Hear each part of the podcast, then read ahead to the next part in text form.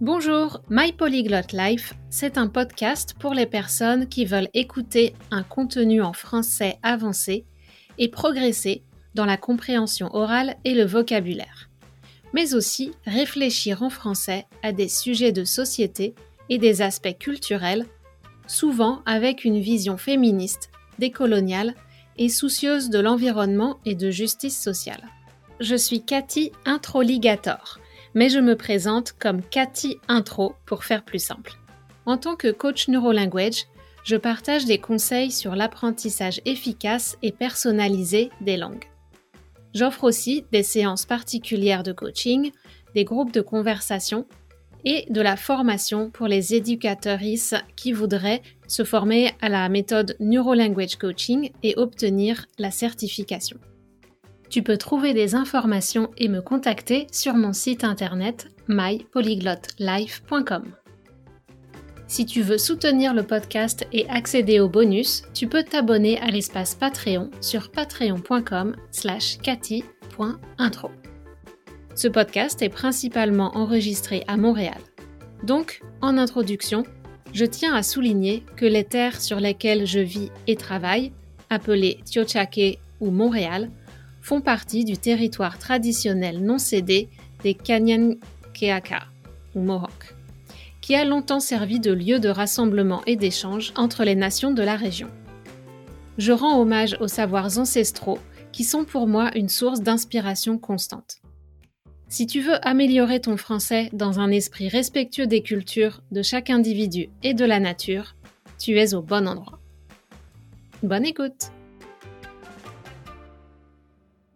Bonjour, c'est un épisode qui va intéresser beaucoup d'entre vous, j'en suis sûre, soit parce que vous envisagez de passer un examen de français, que vous en avez passé un, ou que vous vous dites que vous devriez en passer un. Peut-être pour faire comme tout le monde, ou par habitude de l'école et d'avoir nos apprentissages sanctionnés, jugés par un test. Est-ce que tu ressens ce sentiment parfois que si tu n'as pas un bout de papier, un certificat, pour prouver que tu sais faire quelque chose, alors tu n'as aucune preuve que tu sais vraiment le faire, même si en fait tu le fais déjà. C'est un sentiment un peu compliqué. Ou alors un manque de confiance en toi et en tes compétences parce que tu n'as pas reçu la validation externe que procurent les tests de langue. Certaines personnes se posent la question de passer ou non un examen parce qu'elles pensent avoir besoin de l'échéance de la date du test pour se pousser à approfondir leurs connaissances. Aujourd'hui, je réponds à ces questions. Dois-tu passer un test ou non? Et comment décider si tu dois passer un test? Si tu veux étudier ou immigrer, quel test choisir? Et enfin, quel test faire si j'ai le choix entre tous? Et tous, c'est DELF, DALF, TEF et TCF. Alors, première question, Dois-tu passer un test ou non? Comment décider de passer un test ou pas? Premier scénario, parfois on n'a juste pas le choix. Que ce soit pour immigrer au Québec, dans une autre province du Canada, en France ou pour étudier à l'université, il y a certaines obligations. C'est important de bien se renseigner sur les examens acceptés selon les critères de là où tu euh, envoies ta candidature il n'y a pas de marge de négociation avec les administrations. Même si c'est parfois stupide, comme le fait que des Français qui ont fait toute leur scolarité en français doivent quand même faire le TCF pour l'immigration canadienne.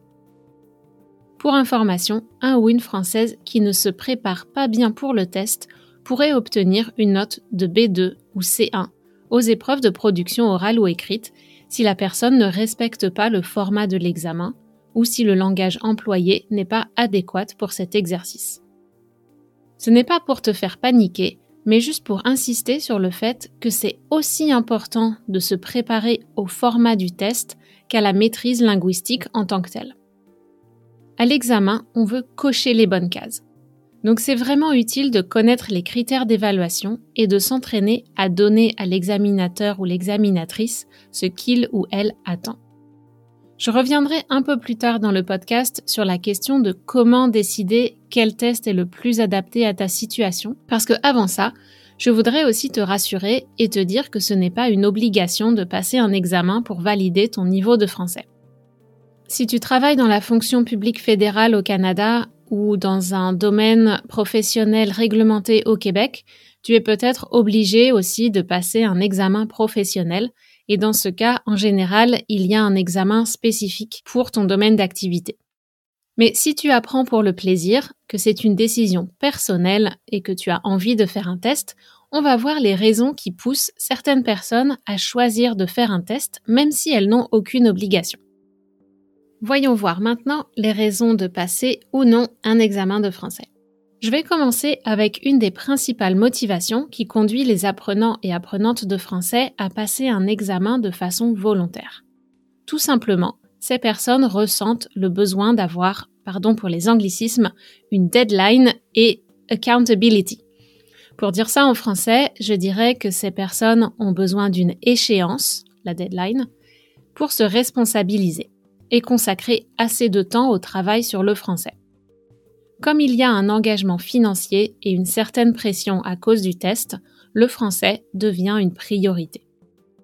Le programme de ce qui est nécessaire pour réussir les tests donne aussi, naturellement, une structure à l'apprentissage. On a le menu des points de grammaire à étudier. On sait quelles compétences on doit développer en fonction du niveau qu'on vise. Et lorsqu'on réussit le test, on ressent aussi un sentiment d'accomplissement. On peut célébrer un succès. De plus, notre travail est récompensé par un certificat officiel pourrait nous permettre d'obtenir de nouvelles opportunités professionnelles et académiques. En effet, ce n'est pas rare de s'engager dans une voie par plaisir, par exemple l'apprentissage d'une langue, et de découvrir en chemin que ça nous ouvre des perspectives auxquelles on n'aurait jamais pensé avant. De l'autre côté, les raisons de choisir de ne pas passer un examen sont nombreuses aussi. Premièrement, les points à travailler pour réussir les tests de langue sont plutôt orientés vers le langage formel, professionnel ou académique, et ça n'est pas forcément aligné avec tes objectifs, ta vie et tes intérêts. Si c'est le cas, l'étude du français destinée à réussir les tests peut devenir ennuyante et peu motivante. Le français ne sera peut-être plus une activité plaisir. De plus, ça ne t'apportera peut-être aucune plus-value dans ta vie quotidienne, car il est plus important que tu parles français couramment plutôt que d'avoir un diplôme officiel. Par exemple, si tu vis déjà au Québec avec une résidence permanente, je te recommande de mettre tes efforts sur la compréhension et l'expression orale, et l'écriture si tu en as besoin pour le travail, mais de très bons outils comme DeepL et Antidote existent pour t'aider si ce n'est pas ton point fort. Donc dans ce cas, je te conseille de ne pas perdre ton temps, ton énergie et ton argent avec un test qui, en plus, est souvent issu de France métropolitaine et ne t'aidera pas avec le vocabulaire et la compréhension orale spécifique au contexte québécois. Si tu dois ensuite passer un examen pour une raison ou une autre, tu auras déjà de bonnes bases et tu pourras te concentrer sur la pratique du format spécifique à l'examen. Deuxièmement, Deuxième raison de choisir de ne pas passer un examen, ça coûte de l'argent, de l'énergie et du temps. Est-ce que ça représente un bon investissement pour toi ou est-ce que tu peux trouver la motivation pour étudier ailleurs et consacrer l'argent économisé pour, par exemple, partir en week-end ou en vacances dans une région francophone ou prendre des cours de conversation sur tes intérêts ou acheter des livres en français? Troisièmement, si les examens sont naturellement une situation stressante pour toi, que ça te fait perdre ta confiance en toi et te met dans un état de panique, pourquoi t'infliger ça si tu n'as aucune obligation? Continue ton apprentissage, améliore ton niveau, travaille sur ta confiance en toi, et là encore, si un jour tu as besoin de passer un test, tu auras alors une base solide qui te permettra de réussir. Ces bases étant posées, si tu as décidé que tu aimerais passer un examen de français pour obtenir une certification officielle de ton niveau, tu dois te poser la question quel test choisir pour l'immigration ou les études? Alors là encore, ça dépend de ta situation. Par exemple, si tu veux immigrer dans un pays comme le Canada, il y a certaines restrictions. Selon le site d'immigration et citoyenneté Canada en 2022, seuls les tests TEF Canada et TCF Canada sont acceptés pour la catégorie entrée express immigrants qualifiés au niveau fédéral. Si tu immigres grâce à la procédure du Québec et que tu prépares un dossier pour le certificat de sélection du Québec, d'autres examens de français sont acceptés. Pour le Québec, tu dois montrer la preuve que tu as obtenu le niveau B2 au minimum dans l'un des tests suivants. TCF Canada ou TCF Québec, TEF Canada ou TFAC, TEF pour le Québec, DELF B2, DALF C1 ou C2. La différence entre DELF et DALF, c'est une question de niveau. Le DELF va jusqu'à B2, il évalue des compétences pratiques et professionnelles. Le DALF a une orientation académique et se limite au niveau C1 et C2. Beaucoup de francophones natifs et natives ne possèdent pas toutes les compétences requises pour avoir une note élevée au C1 ou C2 du DALF. C'est important de savoir ça. Alors attention, la validité des tests TCF et TEF est de seulement deux ans, tandis que le DELF et le DALF n'ont pas de date d'expiration, mais ils ne rapportent pas de points pour l'immigration hors Québec. Petit aparté, est-ce que c'est mieux d'immigrer via le Québec ou directement dans le reste du Canada? Alors bien sûr, ça dépend où tu as envie de vivre, mais si tu choisis le Québec, Sache que le CSQ, le certificat de sélection du Québec, la première étape de la résidence permanente au Québec, est traité assez rapidement, ce qui te donne le droit de travailler. Mais les délais de résidence permanente, la résidence complète jusqu'à obtenir ta carte de résident, peuvent être longs. En tout cas, en 2022, c'est le cas. Certainement plus d'un an et parfois il peut se passer jusqu'à deux ou trois ans jusqu'à recevoir la carte de résident permanent qui te donne la tranquillité d'esprit et la liberté de changer d'employeur sans trop stresser au sujet de ton statut légal. Pour l'immigration française en France, bizarrement, aucun test de langue n'est requis pour les cartes de séjour. Ça, ce sont les visas longue durée d'une à plusieurs années. Et pour la résidence permanente, que vous pouvez demander après plusieurs années sur le territoire, on demande seulement, ou on ne demande qu'un niveau A2. Mais honnêtement, si vous vivez plusieurs années en France, je pense que vous atteindrez sans problème le niveau A2 ou B1 si vous êtes raisonnablement intégré dans la communauté. Je sais qu'il y a des communautés anglophones qui résistent, notamment des Britanniques ayant acheté des propriétés en France qui ne socialisent qu'avec d'autres anglophones et évitent autant que possible de faire des activités en français. Mais quand on vit en France, la vie quotidienne est vraiment difficile si on ne parle pas à un niveau minimum tel que A2 ou B1. Pour obtenir la citoyenneté française, le niveau B1 est requis. Même chose pour la Suisse selon le canton de résidence. Et là-bas, c'est le test FIDE qui fait référence. Je vais aborder un peu plus tard dans l'épisode ce que je pense des exigences et des tests.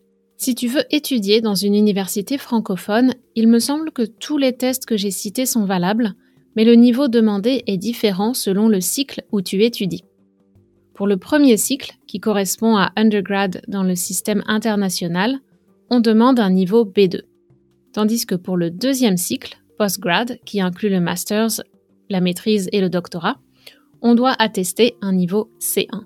Si tu es dans une situation où tu as le choix du test, par exemple si tu le fais pour te motiver ou pour organiser ta pratique et tes études de français, Peut-être hésites-tu entre les différents examens. Alors je vais te donner quelques informations supplémentaires qui t'aideront, je l'espère, à prendre une décision. Alors quel test faire si tu as le choix? Premièrement, comme je l'ai mentionné tout à l'heure, le TCF et le TEF ont une validité de deux ans. Passé cette limite, tu peux encore écrire sur ton CV que tu as obtenu un niveau, par exemple B2 au TCF, mais ça n'aura aucune valeur administrative si ton employeur ou université demande un certificat officiel.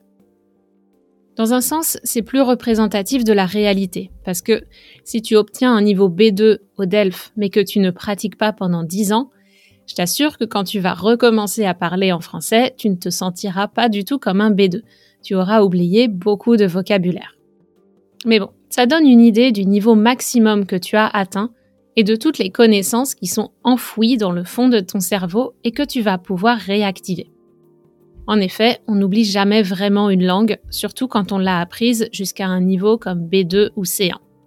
Beaucoup de choses sont juste dormantes sous une bonne couche de poussière et ne demandent qu'à revenir à la surface le jour où tu en as l'utilité. Je te mets un lien vers un article en anglais qui parle de ça, et je voudrais ajouter que je l'ai moi-même constaté avec l'allemand, une langue que j'ai abandonnée après ma première année d'université, où j'avais un niveau entre B2 et C1, et que même 20 ans plus tard, je comprends encore plutôt bien, même si je dirais que mon niveau d'expression se situe entre A2 et B1, parce que je ne l'ai pas parlé euh, du tout ces 20 dernières années, mais avec des bases beaucoup plus solides que quelqu'un qui a commencé de zéro et qui vient juste d'atteindre B1. Bref, tout ça pour te dire que si tu as appris le français dans ta jeunesse, tu en connais probablement plus que tu imagines. Ne sois pas modeste et autorise-toi d'utiliser toutes ces connaissances qui sont encore stockées dans ton cerveau et accessibles parfois d'une façon inconsciente ou intuitive. Ça te permettra d'avancer plus vite. Pardon, je m'égare un peu, j'ai pris une tangente, mais c'est quand même lié au sujet de quel test choisir. En effet, pour le DELF et le DALF, tu dois choisir quel niveau tu vas préparer, et tu seras évalué sur les compétences attendues à ce niveau. La notation est sur 100 et tu dois obtenir la moyenne, ce qui veut dire que tu peux obtenir le DELF B1 avec une moyenne de 50%, à condition d'obtenir au moins 25% dans chacune des quatre compétences.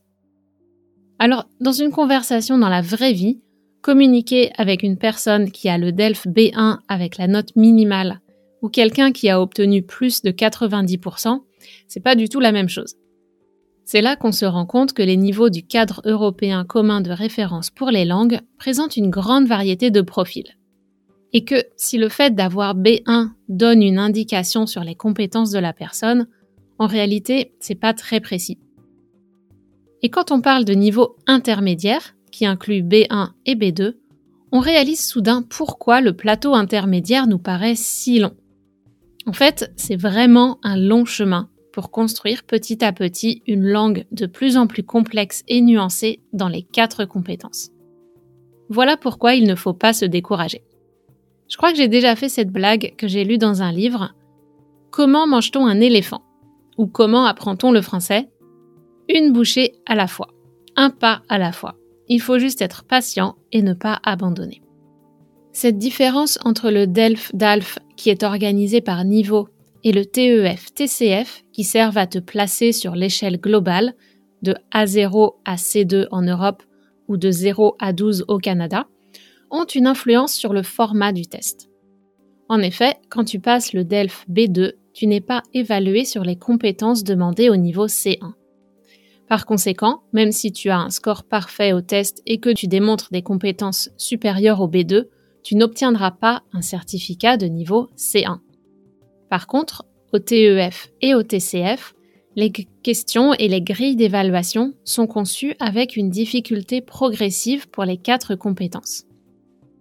Si tu as des compétences de niveau B1 ou 3-4, tu devrais trouver les premières questions assez faciles puis rapidement, tu vas te sentir perdu, dépassé. C'est normal. Ça veut dire que tu fais face à des questions qui évaluent des points de grammaire ou de vocabulaire que tu n'as probablement pas encore étudiés. Tu n'auras peut-être même pas le temps de répondre à toutes les questions parce que tu lis plus lentement que quelqu'un qui a plus d'expérience en français. Plus ton niveau est élevé, plus tu peux avancer dans le test sans rencontrer de grandes difficultés. Il faut savoir que les dernières questions de compréhension orale du TEF et du TCF sont difficiles, même pour les locuteristes de langue maternelle française. L'extrait audio en lui-même n'est pas très compliqué à comprendre pour quelqu'un qui a un niveau C1 ou C2, mais la difficulté vient de la façon dont sont rédigées les options du QCM, des questions à choix multiples. Honnêtement, même moi, je suis souvent confuse devant les options proposées et devant la pertinence ou la, non-pertinence de la question pour évaluer les compétences concrètes des candidats et candidates. Mon conseil pour le TEF et le TCF est de consacrer plus d'énergie au premier tiers, au premier trois quarts des épreuves de compréhension orale et écrite, selon le niveau que tu vises, et de faire de ton mieux pour les dernières questions, mais sans te mettre la pression. Sauf si tu veux atteindre un niveau C2, et là tu vas devoir pratiquer justement pour réussir à déjouer les pièges de ces dernières questions. L'épreuve de compréhension orale est difficile. Si tu veux atteindre le niveau B2, C1 ou C2, n'attends pas le dernier moment pour t'entraîner, mais au contraire, prévois plusieurs mois d'entraînement intensif sur des sites comme RFI International et TV5 Monde Apprendre le français. Si tu veux avoir une évaluation de ton niveau dans les quatre compétences à un moment donné, et non viser un niveau précis, alors je te conseille le TEF ou le TCF. Avec ces deux tests, c'est possible d'avoir par exemple un niveau B1 à l'écrit si tu fais beaucoup de fautes d'orthographe, de ponctuation ou que ton vocabulaire est trop limité ou imprécis, et un niveau B2 à l'oral ou C1 en compréhension orale. Ça montre vraiment tes points forts et tes points faibles. Bien sûr, pour orienter ta préparation à l'examen, ça aide de se fixer des objectifs en rapport avec les grilles d'évaluation et les niveaux du cadre européen ou canadien. Par exemple, tu pourrais décider de travailler particulièrement les connecteurs logiques et le vocabulaire pour augmenter tes chances de décrocher le niveau B2 ou C1 à l'écrit et à l'oral. Pour l'oral, la confiance en toi et la fluidité comptent énormément. La correction de la langue aussi, bien sûr, d'autant plus que la production orale est évaluée par deux personnes. Une qui se concentre sur l'interaction, et c'est sur elle que ton attitude, ta confiance, ton aisance auront le plus grand impact. N'oublie pas que l'examinateur ou l'examinatrice est un être humain qui apprécie de passer un bon moment avec les candidats et candidates. Il et elle ne veulent pas voir des robots qui récitent un texte en français. Il et elle passent leur journée à voir défiler les candidats et candidates. Ça peut être un peu monotone. Donc, si tu peux les faire sourire et leur donner l'impression d'avoir une vraie conversation, c'est quand même plus sympa, non? La deuxième personne qui va évaluer ta prestation, ta performance, sera présente ou écoutera un enregistrement après. Avec elle, malheureusement, tu ne peux pas compter autant sur ton attitude. Il faut quand même cocher les bonnes cases de la grille d'évaluation qui correspond au niveau que tu souhaites.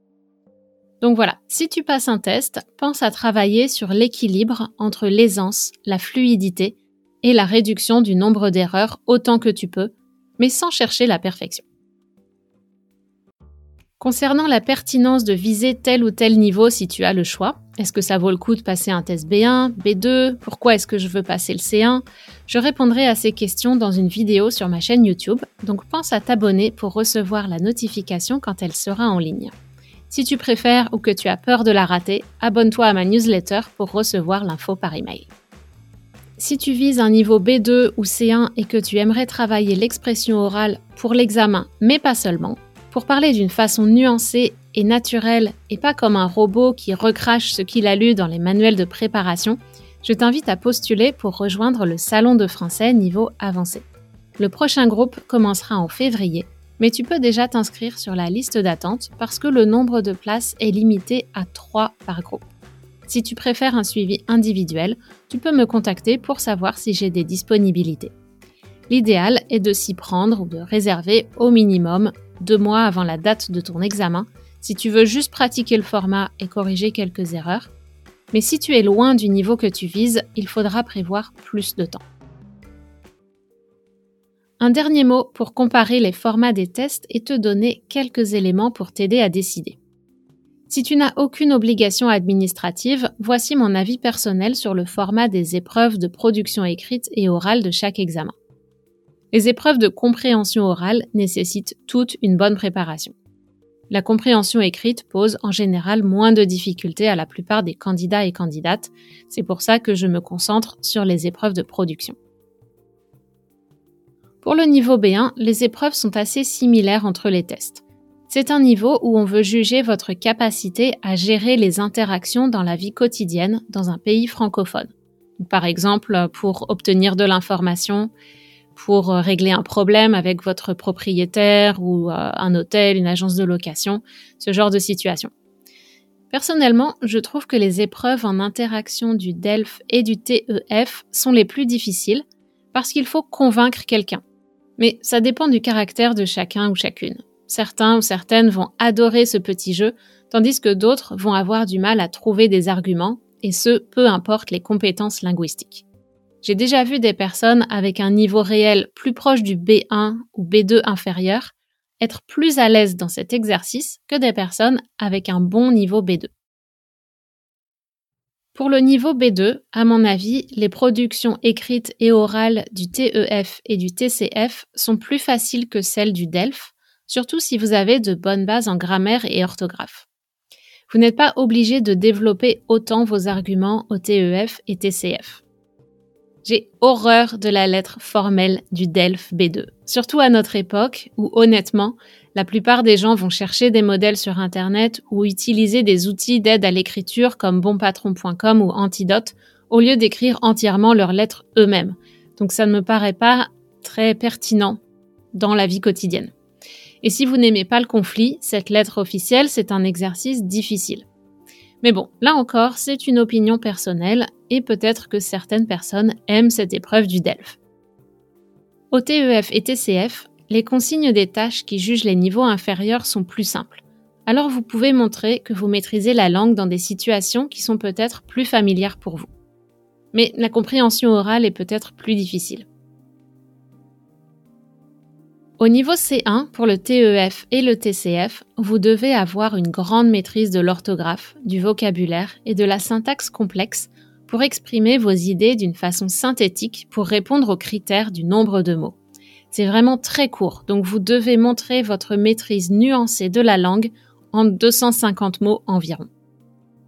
Au DALF, bien sûr, on vous demande aussi de montrer que vous maîtrisez les nuances et les expressions ou syntaxes idiomatiques mais vous devez en plus avoir une culture générale étendue pour argumenter longuement sur des sujets variés et qui ne sont peut-être pas familiers ou pas intéressants pour vous. L'épreuve écrite inclut la consigne de faire une synthèse de deux documents.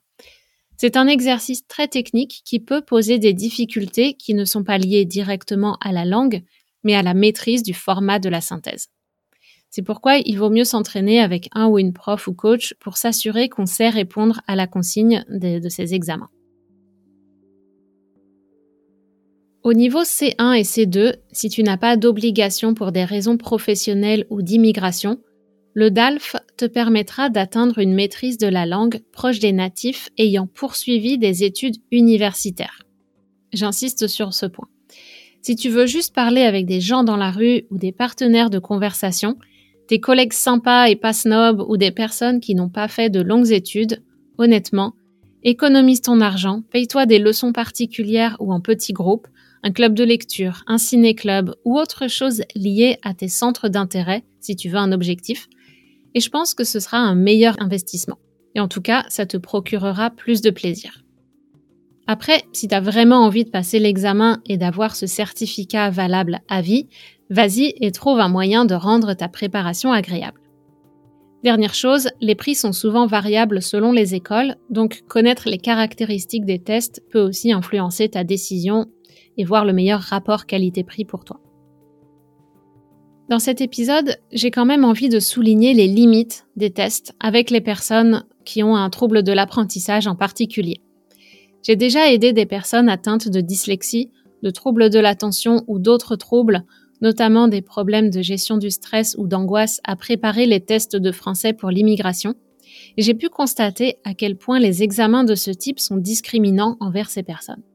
Le format de l'examen n'est pas du tout adapté à ces personnes et un projet d'immigration peut parfois échouer en raison d'une dyslexie ou d'une angoisse insurmontable. C'est vraiment dommage. De plus, beaucoup de candidats et candidates ne savent pas que c'est possible de demander certains aménagements par exemple du temps supplémentaire. Si vous avez un certificat attestant un trouble ou un handicap incompatible avec le format standard de l'examen. Si c'est ton cas, n'hésite pas à te renseigner. Je ne sais pas si c'est possible dans tous les centres d'examen ou pour tous les tests, mais ça vaut le coup de se renseigner. En conclusion, et pour revenir sur les niveaux demandés dans les situations d'immigration, je suis assez d'accord avec le niveau demandé de B1, c'est le minimum pour avoir les bases pour se débrouiller dans la vie quotidienne. C'est pas facile, on fait plein d'erreurs, mais on arrive à obtenir ce qu'on veut en général. Et ensuite, idéalement, on poursuit l'apprentissage en vivant dans le pays. Bien sûr, ça demande un effort de quelques années pour atteindre un solide B2, C1, etc. Et en comparaison, je trouve que l'exigence d'un niveau B2 avant l'arrivée au Canada est un peu sévère. Alors bien sûr, il faut distinguer deux cas de figure. Pour l'immigration hors Québec, dans le Canada anglophone, la connaissance du français est un bonus qui permet d'obtenir plus de points dans un dossier de demande de résidence permanente selon la procédure de l'entrée express ou du programme de mobilité francophone. Comme c'est un bonus, c'est un critère assez sélectif, c'est-à-dire qu'il permet de faire le tri, de faire une sélection des candidats à l'immigration. Le gouvernement canadien a décidé que B2 était le seuil qui correspond à la capacité d'utiliser la langue dans la plupart des situations de la vie quotidienne et professionnelle. Au Québec, province dont la langue officielle est le français, le gouvernement favorise les immigrants qui ont un niveau de français leur permettant, en théorie, d'entrer directement sur le marché du travail en français. Ce niveau a été fixé là aussi à B2, mais en réalité, un niveau B2 ne permet pas forcément de trouver un poste à responsabilité et de bien s'intégrer dans une entreprise francophone, que ce soit en contexte québécois ou français, il y a toute la question de la culture et culture d'entreprise en particulier qui vient s'ajouter, qui peut poser certains euh, obstacles à l'intégration d'un nouvel immigrant ou d'une nouvelle immigrante. Il faut noter qu'il n'y a pas les mêmes exigences pour les visas étudiants et de nombreux et nombreuses immigrantes choisissent de venir au Québec avec ce visa plus facile à obtenir. Le niveau B2, c'est quand même élevé et il faut consacrer beaucoup de temps à une pratique active et de l'argent en prenant des cours de langue. Quand en plus tu dois préparer tout le dossier pour l'immigration, c'est un processus vraiment stressant, t'es pas forcément dans les meilleures conditions pour apprendre efficacement. Alors pourquoi pas couper la poire en deux, c'est-à-dire faire un compromis demander un niveau B1 supérieur orienté sur la compréhension et la production orale pour immigrer au Québec, et ensuite laisser jusqu'à un an pour obtenir le niveau B2, en incluant une formation interculturelle. Avec le stress de l'installation dans dans un nouveau pays, ce ne sont pas toujours des conditions faciles non plus, mais au moins il y a des occasions de pratiquer et la motivation de pouvoir être capable de vivre en français dans la vie quotidienne ou d'obtenir un meilleur travail. Je ne remets pas en question l'exigence d'acquérir des compétences en français, parce qu'on a souvent besoin d'une échéance ou d'un sentiment d'urgence pour prioriser l'apprentissage efficace d'une langue. Je constate régulièrement que des personnes qui n'ont pas eu cette obligation regrettent de ne pas pouvoir assez bien parler français, ce qui les handicape sur le plan professionnel et ou personnel, car elles ne sont pas à l'aise pour nouer des relations sociales avec les francophones de leur entourage, leurs collègues, leurs voisins, etc. Elles viennent me voir pour du coaching en français pour, justement, avoir un rendez-vous régulier, des réponses à leurs questions et une pratique focalisée et à leur rythme. Avec toutes nos obligations familiales, professionnelles et les nombreuses distractions qui s'offrent à nous, je comprends que c'est souvent difficile de faire du français une priorité et de respecter un emploi du temps et une discipline d'apprentissage quand on étudie de façon autonome. Si tu rencontres ce problème et que tu aimes apprendre de façon autonome, mais que tu aimerais apprendre à structurer ton apprentissage, le programme Feuille de route pourrait t'intéresser. Après un diagnostic qu'on fait ensemble, tu suis un parcours en ligne pour créer ton propre programme d'apprentissage. Tu choisis des ressources, les moments où tu peux pratiquer, les points sur lesquels tu veux te concentrer, et tu as l'opportunité de découvrir comment le cerveau apprend et de réfléchir à tes points forts et faibles et à ton apprentissage d'une façon introspective. Le lien est dans la description de l'épisode. Et la semaine prochaine, connecte-toi sur YouTube pour écouter une interview avec Ran qui a passé et réussi le DELF B2 en un an seulement après avoir commencé à apprendre le français. Il va partager avec nous les bonnes pratiques qui lui ont permis d'atteindre ce résultat sans sacrifier sa vie professionnelle et familiale, même s'il a dû faire des choix par ailleurs. Voilà, si vous aimez ce podcast, n'oubliez pas de vous abonner et d'en parler autour de vous. Et je vous dis à très bientôt sur My Polyglot Life en français.